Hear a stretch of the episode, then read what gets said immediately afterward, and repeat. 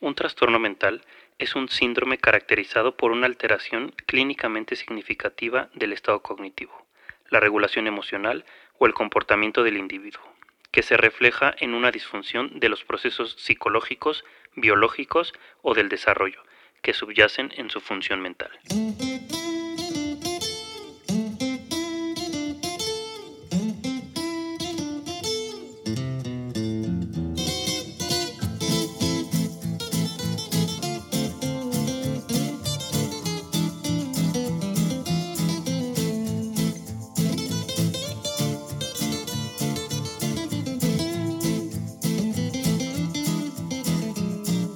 ¿Qué tal amigos? ¿Cómo están? Bienvenidos al capítulo número 2 de Psicoanálisis en la mente. Hoy me gustaría hablarles sobre el trastorno de la personalidad límite, o mejor conocido como, como borderline. Me llamó bastante la atención que me lo pidieran en la retroalimentación del podcast pasado y aquí lo tienen. Este trastorno se caracteriza por una inestabilidad en las relaciones interpersonales, relaciones familiares, relaciones con la pareja, con los amigos, este, en, el área laboral también. Son personas con una muy marcada impulsividad. Pueden llegar a autolesionarse, a estos intentos de, suicidio, una conducta sexual inapropiada y son personas muy cambiantes. Pueden estar en un momento de una manera, puede pasar algo y que cambien totalmente. Pueden pasar de la alegría a estar deprimidos, aislados, este, llorando en uno de estos episodios. Se confunde bastante con el trastorno bipolar. La gente comúnmente se expresa así, ¿no? Como dicen, es que es muy, muy bipolar. En un momento está de una manera y en, y en pasa algo y, o muchas veces no pasa nada y cambia de, de personalidad, ¿no? Es esto a lo que le llaman bipolar, pero no es así en un bueno, al final tengo pensado hablar un poco de las diferencias entre uno y otro. Estas personas hacen esfuerzos desesperados para evitar un, abandono. Cuando hay un, rompimiento con, una pareja, por ejemplo, es que hacen estos esfuerzos. Se, esmeran tanto en no ser abandonados que pueden amenazar con, suicidarse, con hacerse daño, con, con cortarse también, todo esto para, para que la otra persona no se vaya de, de sus vidas. Le tienen mucho miedo a, a, la soledad, a estar solos. Entonces pueden hacer básicamente cualquier cosa para retener a la otra persona. Y puede ser también en, en abandonos imaginarios. Por ejemplo, si alguien les cancela una cita pueden reaccionar de manera exagerada ante esto. Pueden empezar a imaginar una serie de cosas, todo esto en, la fantasía de que a lo mejor hicieron algo mal, son, son malos, o que la otra persona no los, no los valora, que la otra persona no corresponde a todas las acciones buenas que ellos, ellos hacen. Estas personas cuando las conoces pueden ser muy complacientes, muy, muy encantadoras, pueden hacer todo para quedar, quedar bien, tratar de, de agradarte. Pueden ser muy, ofrecen sus servicios, ofrecen, no sé, llevarte a tu casa, este, regalarte algo. Pero todo esto es esperando algo a cambio. Ellos esperan que se les retribuya de la misma manera. Y entonces cuando la otra persona no, no corresponde como ellos esperan dentro de su imaginación, es ahí cuando vienen estos arranques de, ira, de estas escenas como de romper en, llanto, irse, dejarte de hablar, bloquearte del, del Facebook, ¿no? de, de WhatsApp, cuando no, no se cumplen todas estas fantasías y toda esta idealización que ellos estaban haciendo en su mente. Entonces, este tipo de, de personas tienen relaciones muy intensas, muy intensas y a la vez muy inestables. Estas personas también presentan cambios repentinos y muy dramáticos en su autoimagen. Un día pueden percibirse como muy talentosos, muy atractivos, inteligentes, y al otro pueden ser muy severos con ellos mismos. Tener una, autoimagen muy, muy dañada, decir que son este pues poco atractivos, que no son inteligentes, que no, que no valen, que no valen nada. De la misma forma, sus metas y sus aspiraciones van, van cambiando. Un día quieren ser una cosa, al otro otra.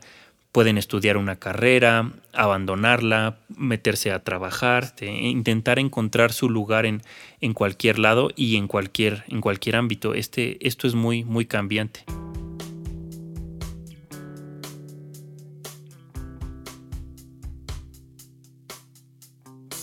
Presentan mecanismos defensivos muy primitivos, por ejemplo, la, negación. Es tan difícil para ellos aceptar la realidad de un abandono que pueden negarlo completamente, como si eso no, no hubiera pasado o no, no, existiera. Otro que es muy muy característico es la, la escisión. Les pasa con, con ellos mismos, como ya platicaba, que un día pueden ser los mejores y al otro los, los peores, los que no valen nada y es más, ni siquiera, ni siquiera existen. Esto pasa con, con las personas externas. En un momento pueden ver a alguien como, como la mejor, atribuirle cosas que, que ni siquiera tiene, o sea, virtudes que, que la persona no presenta, pero ellos lo, lo, pueden ver así como, como lo máximo, como la mejor persona, como alguien muy, muy talentoso, muy bueno, que hace las cosas excelente y se lo externa a esa persona. Trata de, de quedar bien, de, de decirle todo lo, lo que piensa y en algún otro momento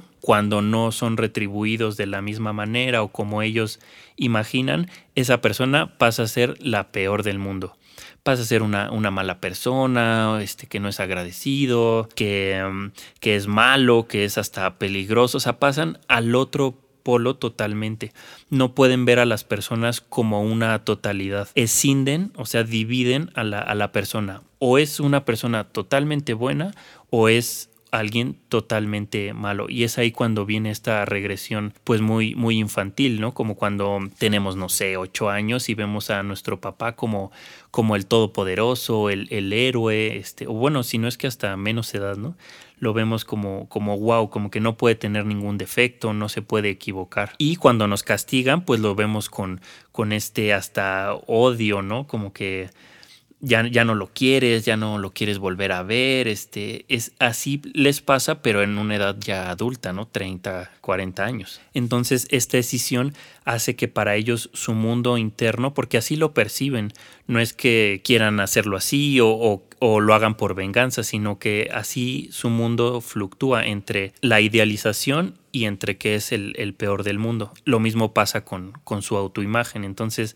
todo esto es muy complicado de llevar para ellos, ya que esto los lleva a, que sus emociones vayan del amor al odio, a la, a la ira y después a la, a la, depresión total, ¿no? No son depresiones que duren tanto, pueden, o sea, no es un episodio de depresión mayor, ¿no? Que dura meses, este, semanas completas, sino que son cambios mucho más, mucho más rápidos.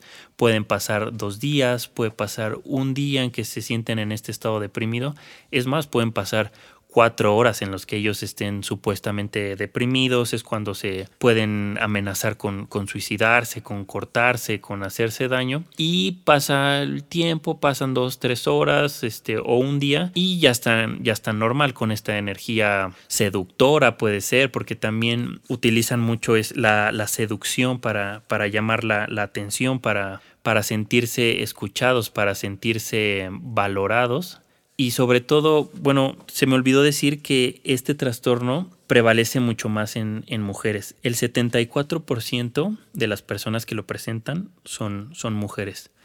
Entonces, muchas mujeres pueden utilizar su cuerpo, pueden vestirse de manera provocativa para llamar esta, esta atención que tanto, que tanto necesitan, que tanto demandan.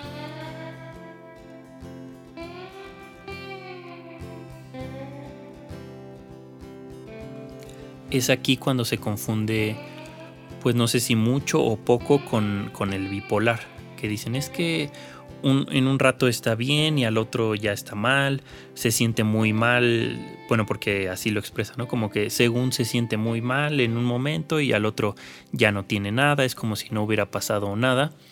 Digo algo, primero es que las personas con estos trastornos sí, sí sufren en, en verdad o sea, el tener escindida su, su, mente entre la idealización y la desvalorización, sí les causa un sufrimiento. No es, no es una actuación, sí sufren en, en realidad.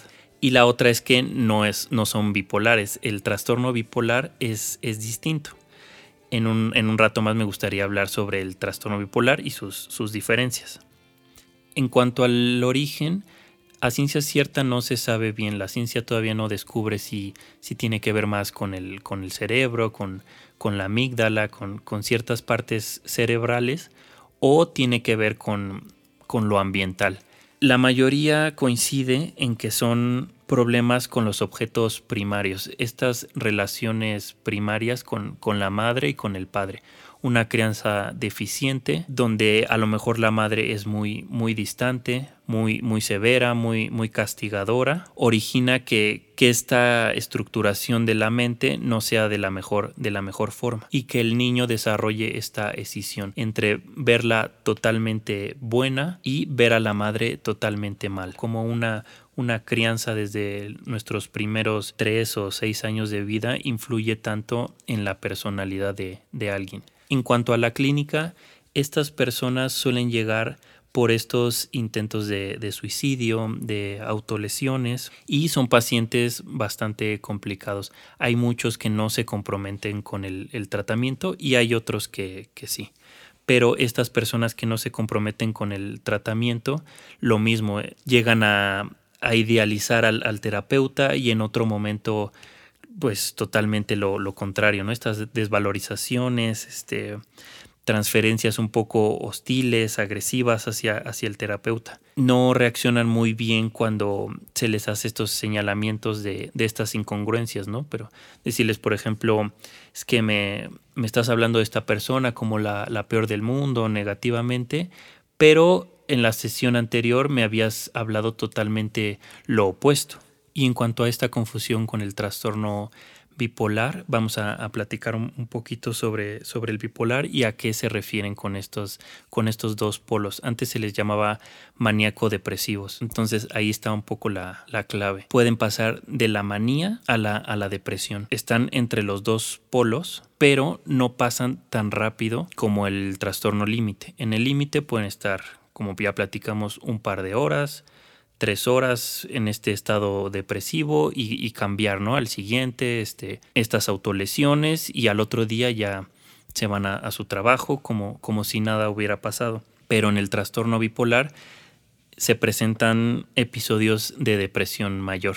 Y este episodio de depresión mayor se tiene que presentar durante mínimo dos semanas y además afectar de manera considerable la, vida de la persona. Por ejemplo, en estas dos semanas no quieren ir a trabajar, no se quieren levantar, es más, muchas veces ni siquiera se quieren bañar, no quieren comer, no disfrutan ninguna actividad, cosas que antes disfrutaban bastante, que hacían con regularidad, las dejan, las dejan de hacer. Entonces son episodios de mayor tiempo y mucho más, mucho más severos.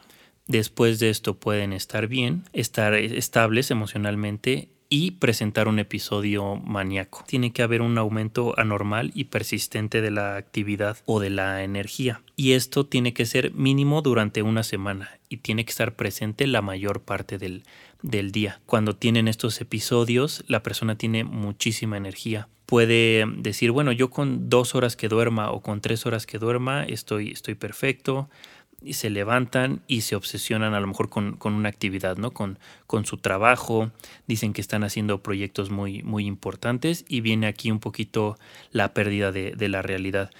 Pueden decir, es que yo, yo, estoy trabajando en un proyecto y le voy a hablar al, presidente para, para entregárselo porque yo, yo estoy seguro de que puedo cambiar al país y entonces pueden empezar con, con este tipo de, de pérdida de la, de la realidad. La energía en estas personas sube muchísimo y se distraen, por ejemplo, con, mucha facilidad. Están hablando de un tema, se pasan a otro, luego a otro, no, no dejan hablar a la, otra persona, se, levantan, se pueden poner a, correr varios, varios, kilómetros, a bailar desenfrenadamente, o sea, tener este, este nivel de, de manía, esta energía muy, muy alta. Entonces, el bipolar igual fluctúa entre, entre la depresión y la, y la manía. Por eso antes, como les mencionaba, era el maníaco depresivo. También es muy importante mencionarles que, que no se pueden autodiagnosticar un, un trastorno, ¿no? Y que hay mucha diferencia entre un trastorno y un rasgo de la personalidad. Porque pasa mucho, ¿no? Cuando estás empezando a estudiar psicología y, lees los trastornos y dices, hoy creo que yo soy este, ¿no? Y también soy este y también este, este otro. Pero no, no funciona así. Para que seas considerado como, bueno, que tienes un, trastorno, esto debe afectar significativamente tu, tu, vida, tus relaciones personales, tu trabajo y causarte un, un sufrimiento. No es lo mismo tener rasgos de los trastornos. Puede ser que te identifiques con, con uno de los puntos que, que, platicamos hoy, ¿no? Pero que también te identifiques con alguno de, del narcisista o del, del histriónico, que, que, digo, por cierto, más adelante los, los iremos platicando. Pero todos tenemos rasgos de distintos, de distintos trastornos y eso no, no hace que tengamos un, un trastorno. Entonces, no se asusten si, si se sintieron identificados o, o le recordó a alguna persona este trastorno límite o, el, o el bipolar. Y bueno amigos, eso es todo por el podcast de hoy. Espero haber sido lo más claro posible, que son, son temas bastante amplios que trato de, de resumir y de, y de poner en, en palabras que, que cualquier persona aunque no haya estudiado psicología, pueda, pueda entender. Estoy abierto a sus, a sus comentarios, a sus sugerencias en cuanto a, a temas, duración, este, algún trastorno que quieran que, platiquemos, lo, lo, podemos, lo podemos hacer. Nos vemos la, la siguiente sesión.